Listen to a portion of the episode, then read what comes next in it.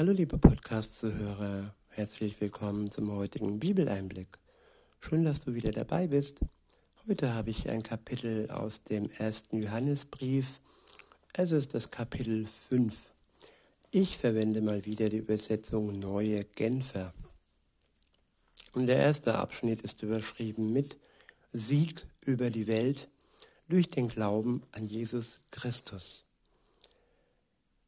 Ja, die Welt und unser Leben. Wir sind in der Welt und die Welt ist nicht immer einfach. Und oftmals ist es wie ein Wettkampf, den, dem wir uns stellen müssen, um siegreich zu sein in unserem Leben. Und es geht immer darum, einen guten Kampf zu kämpfen, mit guten Mitteln, und mit der guten Kraft Gottes, mit seiner Liebe, mit seiner Weisheit und durch den Glauben an Jesus Christus können wir am Ende der Zeit siegreich sein. In Vers 1 heißt es, jeder, der glaubt, dass Jesus, der von Gott gesandte Retter, der Christus ist, ist aus Gott geboren.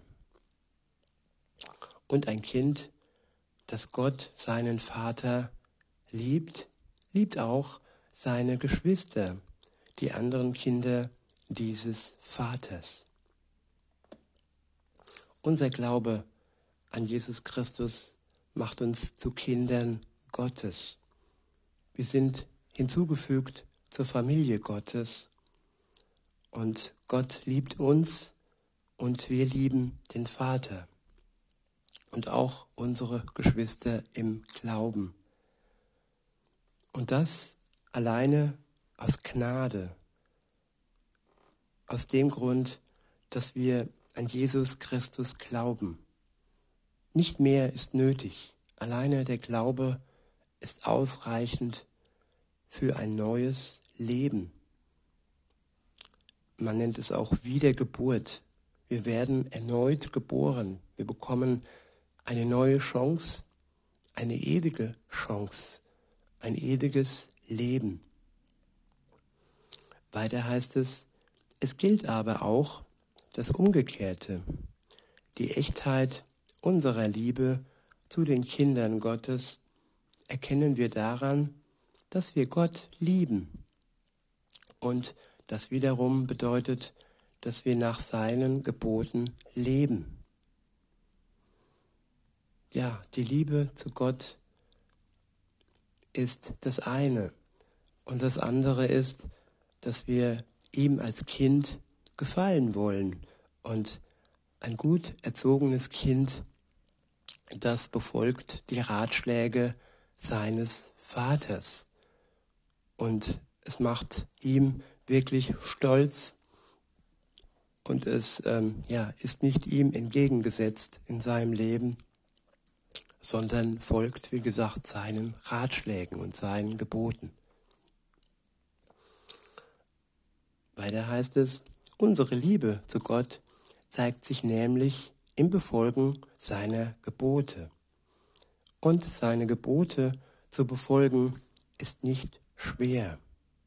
Denn jeder, der aus Gott geboren ist, siegt über die Welt. Diesen Sieg macht uns unser Glaube möglich. Es, er ist es, der über die Welt triumphiert hat. Er erringt also den Sieg über die Welt. Nur der, der glaubt, dass Jesus der Sohn Gottes ist. Jesus, der Sohn Gottes, hat die Welt überwunden. Durch seinen Tod am Kreuz hat er auch die Sünde überwunden. Er hat uns einen Ausweg gezeigt, wie wir herauskommen aus unserem sündhaften Leben. Einen Ausweg, der uns befreit von der Schuld. Und wenn wir es bereuen und sie ihm vors Kreuz legen, dann macht er uns frei von unserer Schuld, er erlöst uns von unserer Schuld und wir können so gerecht vor Gott, dem Vater, stehen. Weiter heißt es, der nächste Abschnitt ist überschrieben mit Jesus Christus, der Sohn Gottes. Eine dreifache Bestätigung. Ab Vers 6 heißt es, er, Jesus Christus, der als Mensch zu uns kam, wurde in zweifacher Weise als Sohn Gottes bestätigt. Bei seiner Taufe und bei seinem Opfertod. Mit anderen Worten, durch Wasser und durch Blut. Wohlgemerkt, nicht, nicht nur durch das Wasser, sondern durch das Wasser und durch das Blut. Und diese Bestätigung kommt vom Geist Gottes selbst. Und der Geist ist die Wahrheit. Ja, der Geist Gottes hat es besiegelt. Und bei unserer Taufe, wenn wir uns taufen lassen, dann ist das auch ein Siegel unseres Glaubens. Wir werden auf den Namen des Sohnes, des Vaters und des Heiligen Geistes getauft. Es ist wie ein Ehering, wie eine Bestätigung darüber, dass wir Kind Gottes sind. Und so wurde auch Jesus getauft. Und so können wir das Gleiche durch die Taufe ebenfalls empfangen. Und wenn wir durch die Taufe mit ihm verbunden sein können, dann können wir es auch durch seinen Tod, den er für uns, ja, erduldet hat. Er hätte nicht sterben müssen, er hätte nicht die Todesstrafe, ähm, ja, bekommen brauchen, weil er war schuldlos. Er trug unsere Schuld am Kreuz und trug die Strafe, die eigentlich wir hätten verdient. Und wenn wir das im Glauben in Anspruch nehmen, dann können wir frei werden, ganz ohne Todesstrafe. Wir sind freie und gerechte vor Gott durch den Glauben. Weiter heißt es, somit sind es drei Zeugen der Geist, das Wasser und das Blut. Und die Aussagen dieser drei stimmen überein. Wenn Menschen uns etwas bezeugen, schenken wir ihrer Aussage Glauben. Aber die Aussage Gottes hat ein ungleich größeres Gewicht, zumal es dabei um Jesus Christus geht den Gott selbst als seinen Sohn bestätigt hat. Wer an den Sohn Gottes glaubt, weiß in seinem Innersten, dass Gottes Aussagen, dass Gottes Aussage wahr ist. Das Wissen, die Gewissheit in unserem Inneren, dass Gottes Aussagen wahr sind. Das bekommen wir durch den Geist Gottes geschenkt.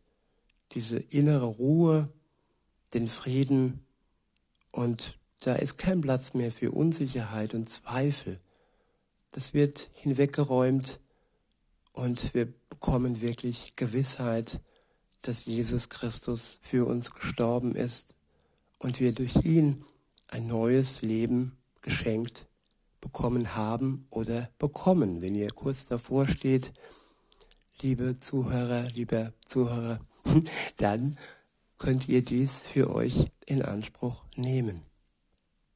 Indem ihr einfach mit ihm redet, mit Gott, ganz ehrlich seid über das, was bisher passiert ist in eurem Leben und bereut, was passiert ist und ja, euch von ihm vergeben lasst und durch den Glauben, durch euer Vertrauen dann ein neues Leben geschenkt bekommt.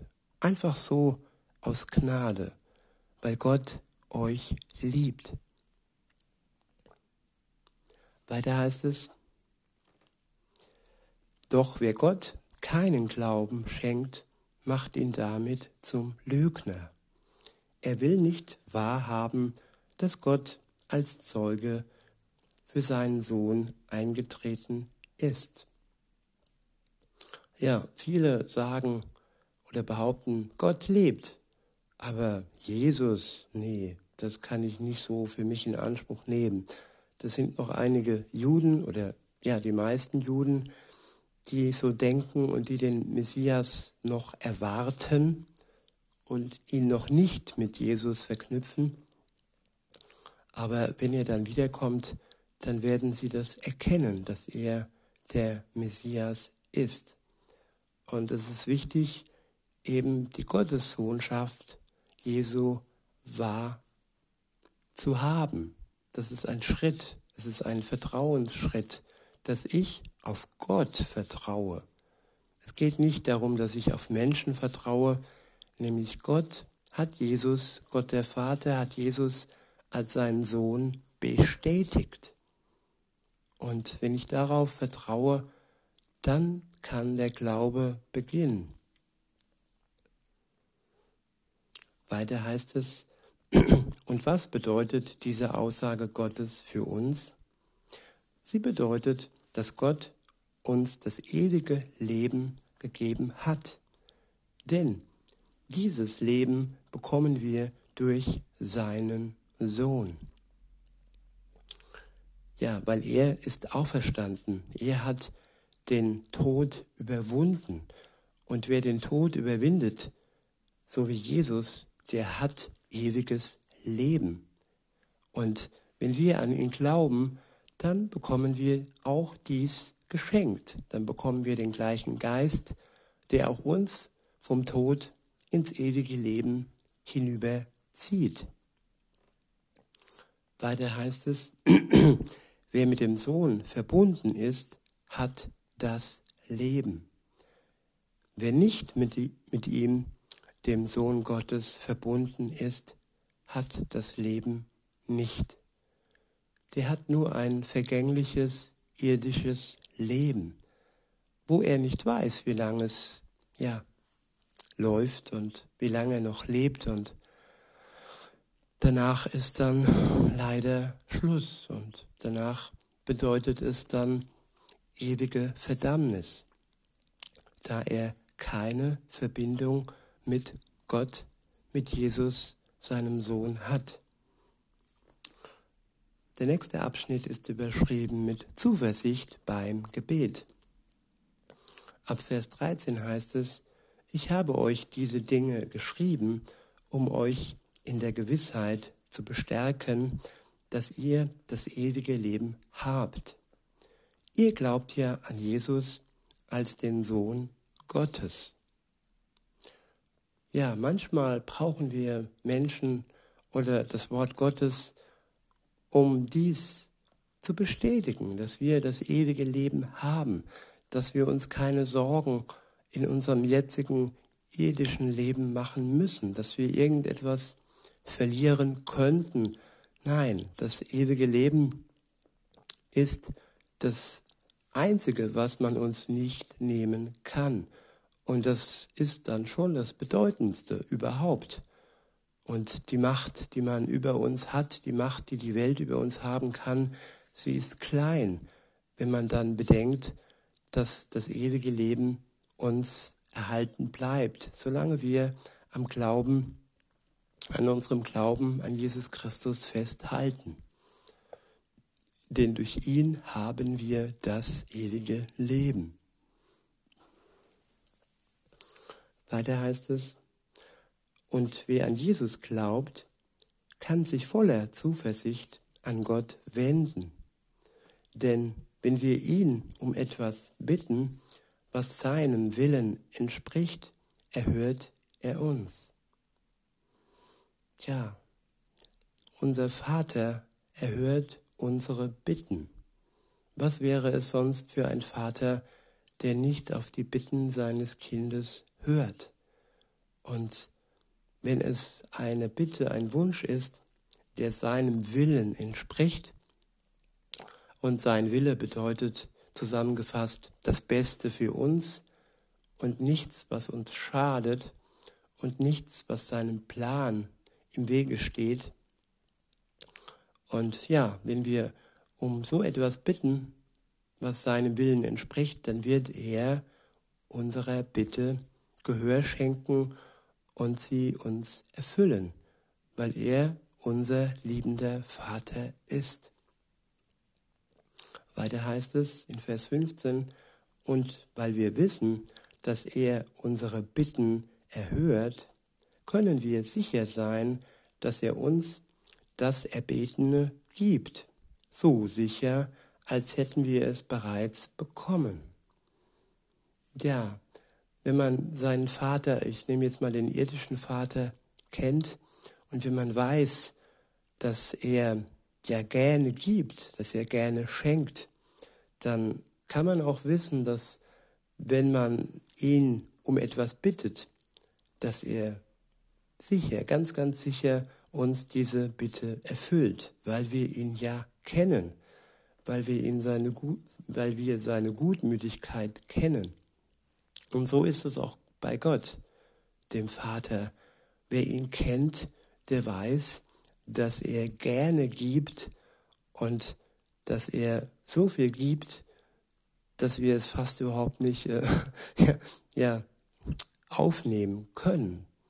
Er gibt uns über alle Maßen. Er gießt uns das Glas randvoll. Also bis, bis oben hin gießt er uns das Glas voll.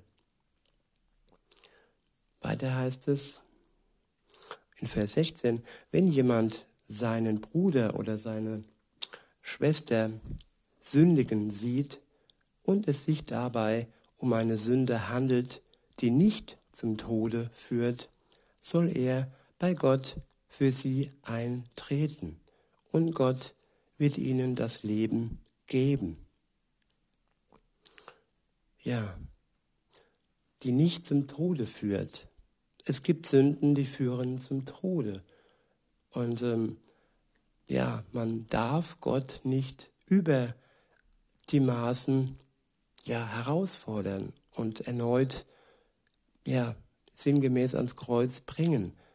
Wenn er uns vergibt, wenn er uns erlöst, dann sind wir frei. Und dann haben wir Grund, ihm zu danken. Und sein Geist ist dann das Kostbarste überhaupt in unserem Leben.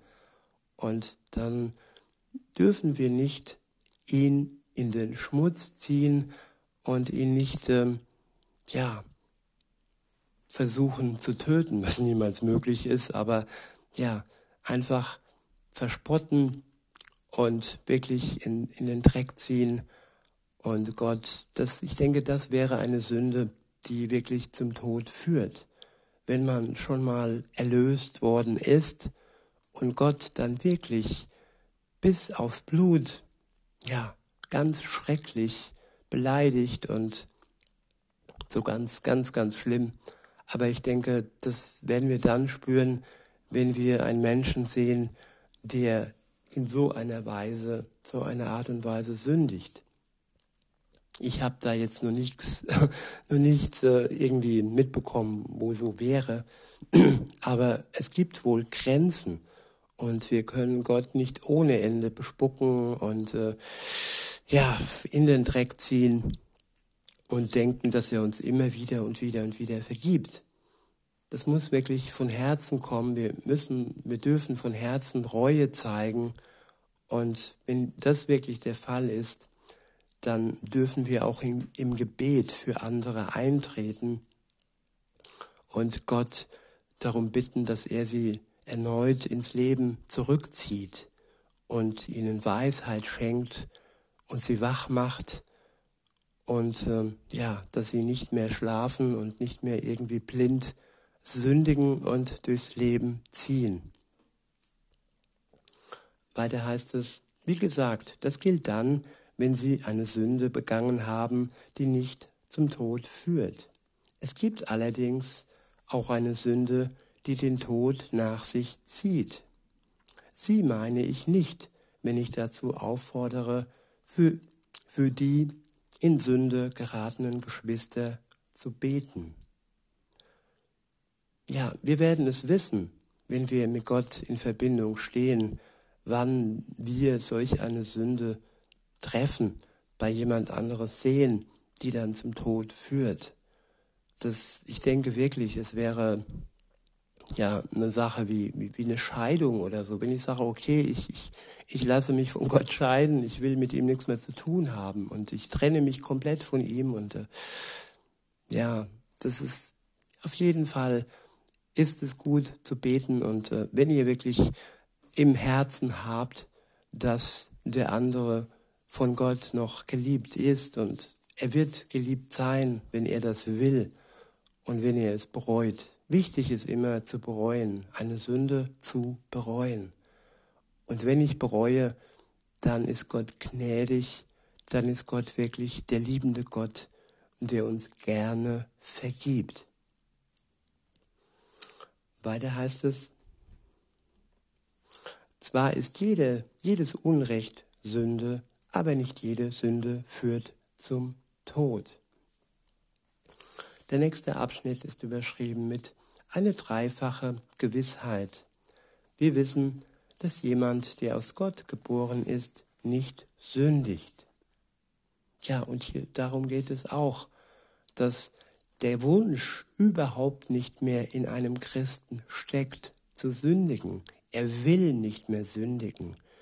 Ein, ein Nichtchrist, der anarchisch, sage ich mal, falsch ausgesprochen, ich weiß, äh, unterwegs ist, der ist sozusagen erpicht darauf, Unrecht zu tun. Der ist erpicht darauf, Gott in den Schmutz zu ziehen mit Worten wie ja, Gott ist tot, Gott lebt nicht. Und ähm, ja, wirklich bewusst zu sündigen und dann noch stolz darauf sein. Und das sind alles Markenzeichen von Menschen, die mit Gott nicht in Verbindung stehen. Ein Christ nach dem Herzen Gottes, der möchte nicht sündigen. Und wenn er trotzdem sündigt, dann tut ihm das leid, dann bereut er das, dies, dann hat er Reue in sich und Reue und äh, dass es einem leid tut, das ist auch der Anfang des Christentums, dass man wirklich seine Schuld erkennt und sie bereut und dann hinübertritt in den Glauben und in die Erlösung und ins ewige Leben. Weiter heißt es, wir wissen, dass jemand, der aus Gott geboren ist, nicht sündigt. Denn der Sohn Gottes hält seine schützende Hand über ihn, so dass der Böse, der Teufel, ihm nicht schaden kann. Ja, wir müssen keine Angst haben. Wenn wir eine Beziehung zu Gott haben, dann stehen wir unter der schützenden Hand Gottes. Und er wird uns vor dem Bösen schützen, dass er uns nicht ähm, zum Tode, zum Schaden führen kann. Und so war das auch bei Hiob gewesen. Gott hat ganz klar gesagt, hier, du darfst sein Leben nicht antasten. Der Teufel durfte zwar seinen Besitz und seine Familie antasten, er durfte auch die Gesundheit Hiobs antasten, aber er durfte ihn nicht töten. Und das zeigt, dass Gott wirklich seine Hand über den hat, ähm, den er liebt und der ihn liebt. Wenn man in einer Beziehung mit Gott ist, dann steht man unter dem Schutz Gottes. In Vers 19 heißt es, wir wissen, dass wir von Gott stammen, wissen aber auch, dass sich die ganze Welt in der Gewalt des Bösen befindet. Und das ist halt auch der Kampf, der am Anfang erwähnt wurde, wo wir am Ende siegreich sein können, wenn wir uns an Jesus halten. Der Kampf gegen das Böse in der Welt. Es kann ein guter Kampf sein mit den Mitteln Gottes. Und wenn wir so kämpfen, dann können wir am Ende siegreich sein. In Vers 20 heißt es, wir wissen, dass der Sohn Gottes gekommen ist und uns die Augen geöffnet hat. damit wir den erkennen, der die Wahrheit ist. Mit ihm, dem wahren Gott, sind wir verbunden, weil wir mit seinem Sohn Jesus Christus verbunden sind. Dieser ist selbst der wahre Gott. Er ist das ewige Leben.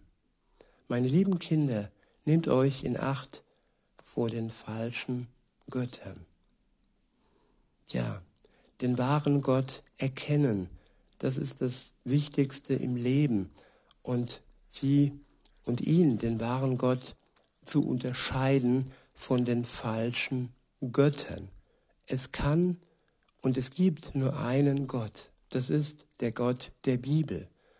Und wenn euch irgendjemand einreden möchte, es gibt viele Wege zu Gott, dann ist das gelogen, weil es sind grundsätzlich ganz unterschiedliche Wege. Denn alle anderen Religionen lehnen Jesus als Sohn Gottes ab. Und das ist der Schlüssel zum Eintritt ins Paradies. Jesus, der Sohn Gottes. Insofern ist alleine das schon ein Beweis, dass es nur einen Weg geben kann, weil alle anderen Religionen die Gottessohnschaft Jesu ablehnen. Und in diesem Sinne wünsche ich euch noch einen schönen Tag und sage bis denne.